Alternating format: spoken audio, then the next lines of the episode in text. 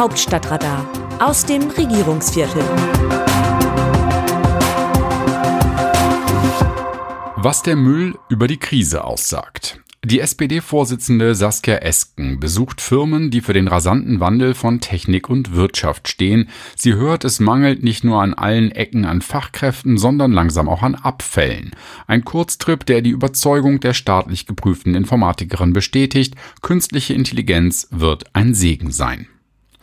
Liebe Leserinnen, lieber Leser, wie groß eine Energiekrise ist, lässt sich auch am Müll ablesen. Hohe Inflation und steigende Preise führen dazu, dass viele Menschen weniger kaufen und damit weniger Verpackungs- und Restmüll anfällt. Wer das genau erfassen kann, Entsorgungsunternehmen, die aus Müll Energie machen. Sie merken bereits, dass die Abfälle weniger werden, was grundsätzlich eine gute Nachricht ist, bedeutet für diese Unternehmen, dass sie weniger Energie produzieren, etwa für Fernwärme und Verstromung.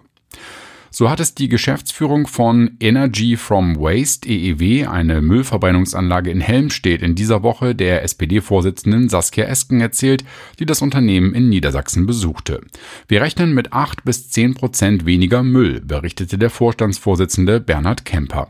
Das derzeit größte Problem für ihn ist aber, wir suchen händeringend Mitarbeiter.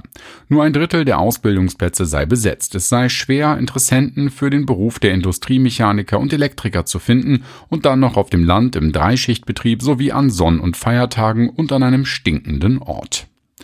Esken hat Journalistinnen und Journalisten auf eine 24-Stunden-Tour an Orte der Transformation in Niedersachsen mitgenommen. Das Reiseziel ist nicht zufällig. In Niedersachsen wird am 9. Oktober ein neuer Landtag gewählt und SPD-Ministerpräsident Stefan Weil von seinem Wirtschaftsminister, dem Christdemokraten Bernd Althusmann, herausgefordert. Für die SPD im Bund ist diese Landtagswahl deshalb so wichtig, weil sie die erste seit der Bundestagswahl im vorigen Jahr ist, bei der ein Sozialdemokrat versucht, seine Regierungsmacht zu verteidigen. Gelingt ihm das nicht, wäre das auch ein Dämpfer für SPD-Mann Olaf Scholz. Eskens kurzes Reiseprogramm ist allerdings frei von Wahlkampfauftritten und Bürgergesprächen. Das hat sie vorher und nachher gemacht, wie in Braunschweig, wo sie sich ein Wortgefecht mit einem Querdenker liefert. Die Firmenbesuche sollen ihr dazu dienen, sich in Zeiten der Energiekrise über Erfolge, Sorgen und Vorstellungen zu informieren, wie in erneuerbare Energien investiert werden kann. Bremst die Krise die Entwicklung oder beschleunigt sie die Modernisierung? Die Erwartungen an die Politik sind jedenfalls hoch. Ein Autohaus in Braunschweig beklagt sich bei Esken, dass es für die Photovoltaikanlage nicht eine bessere staatliche Förderung gibt als über die KfW. Deren Anforderungen seien so bürokratisch, dass Firmen schon deshalb leer ausgingen, weil sie an dem 479 Seiten Antrag scheiterten. Esken gibt zurück, dass die Firmen inzwischen mit Photovoltaik doch Geld verdienten. Botschaft, der Staat kann nicht alles bezahlen. Der sehr gut gehende Betrieb gehört zu den wenigen in der Region, die wiederum nach Tarifvertrag zahlen, was Esken lobt. Es sei ein Problem, dass die Tarifbindung in Deutschland inzwischen unter 50 Prozent liege. Früher seien es 80 Prozent gewesen, sagt sie. In Braunschweig wird sie aber darauf hingewiesen, dass hier die Werkstattstunde auch 180 Euro aufwärts koste. Ein Autohaus in Brandenburg könne diese Summe nicht aufrufen, weil das dort kaum einer zahlen könne. Tarifbindung könne ein echter Wettbewerbsnachteil sein. Auch in Braunschweig hört Esken wieder von dem großen anderen Problem Fachkräftemangel. Es will sich keiner mehr die Hände schmutzig machen. Am liebsten wollen die Leute im Homeoffice arbeiten, heißt es. Mehr Akademikerkinder müssten ins Handwerk. Das Handwerk sei doch sexy. Ob er Kinder habe, fragt Esken den Chef des Autohauses. Ja, einen Sohn. Was er beruflich machen wolle, er macht gerade Abitur. Eine Arbeit in der Werkstatt kann er sich nicht vorstellen. Zum Schluss streift Esken noch eines ihrer Lieblingsthemen, die Digitalisierung. Sie setzt sich in Wolfsburg in ein selbstfahrendes Auto. Sinnvolle Technik, sagt die staatlich geprüfte Informatikerin. Man müsse keine Angst davor haben, dass die künstliche Intelligenz Arbeitsplätze vernichte. Im Gegenteil, sie schaffe sie, wenn etwa Busfahrer fehlten, sei KI doch ein Segen. Machtpoker. Universitäten, meine Damen und Herren, und öffentlich-rechtlicher Rundfunk sind keine Volkserziehungsanstalten. Friedrich Merz auf dem CDU-Bundesparteitag in Hannover. Der christdemokratische Parteivorsitzende regt sich über Gendersprache im öffentlich-rechtlichen Rundfunk auf. Laut Umfragen, sagt er, lehnten 80 Prozent der Bevölkerung es ab, wie die weibliche und männliche Form in der deutschen Sprache beim Gendern zusammengezogen werden.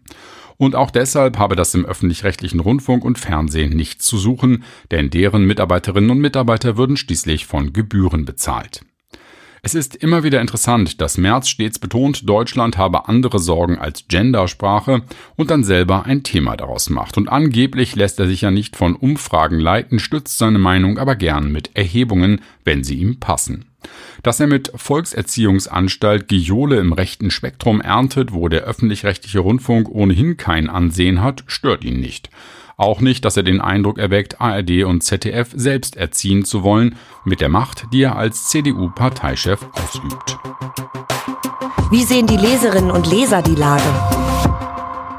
An dieser Stelle geben wir Ihnen das Wort. Hans-Christian Hummel aus Hannover zum Stresstest der Atommeiler und Problem der Ampel.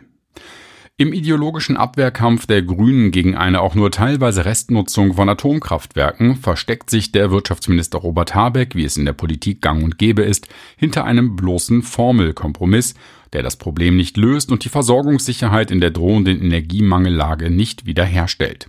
Er will zwei Atomkraftwerke nur als Notfallreserve halten, was letztlich bedeutet, diese auch noch rasch abzuschalten. Der befürchtete Gas- und Strommangel im kommenden Winter könnte sich noch verschärfen. Rüdiger Marwede aus Neustadt zur Strompreisbremse. Wer kommt auf die Idee, den Strompreis der teuren Gaskraftwerke in Klammern nur etwa 13 Prozent der Stromerzeugung für alle Erzeugungsarten anzusetzen und den Bürgern über die Stadtwerke zu berechnen? Als Ingenieur würde ich an der Strombörse in Leipzig den Mittelwert der Erzeugerpreise ausrechnen und diesen den Bürgern berechnen. Oder noch einfacher, die Regierung übernimmt die Mehrkosten der Stromerzeugung der Gaskraftwerke, dann würde der Strompreis von Ökostrom, Atom und Kohlestrom gebildet werden. Die Idee sogenannter sogenannte Zufallsgewinne abzuschöpfen, ist ziemlich absurd und aufwendig, weshalb kommen unsere Parteien immer auf solche komplizierten Lösungen.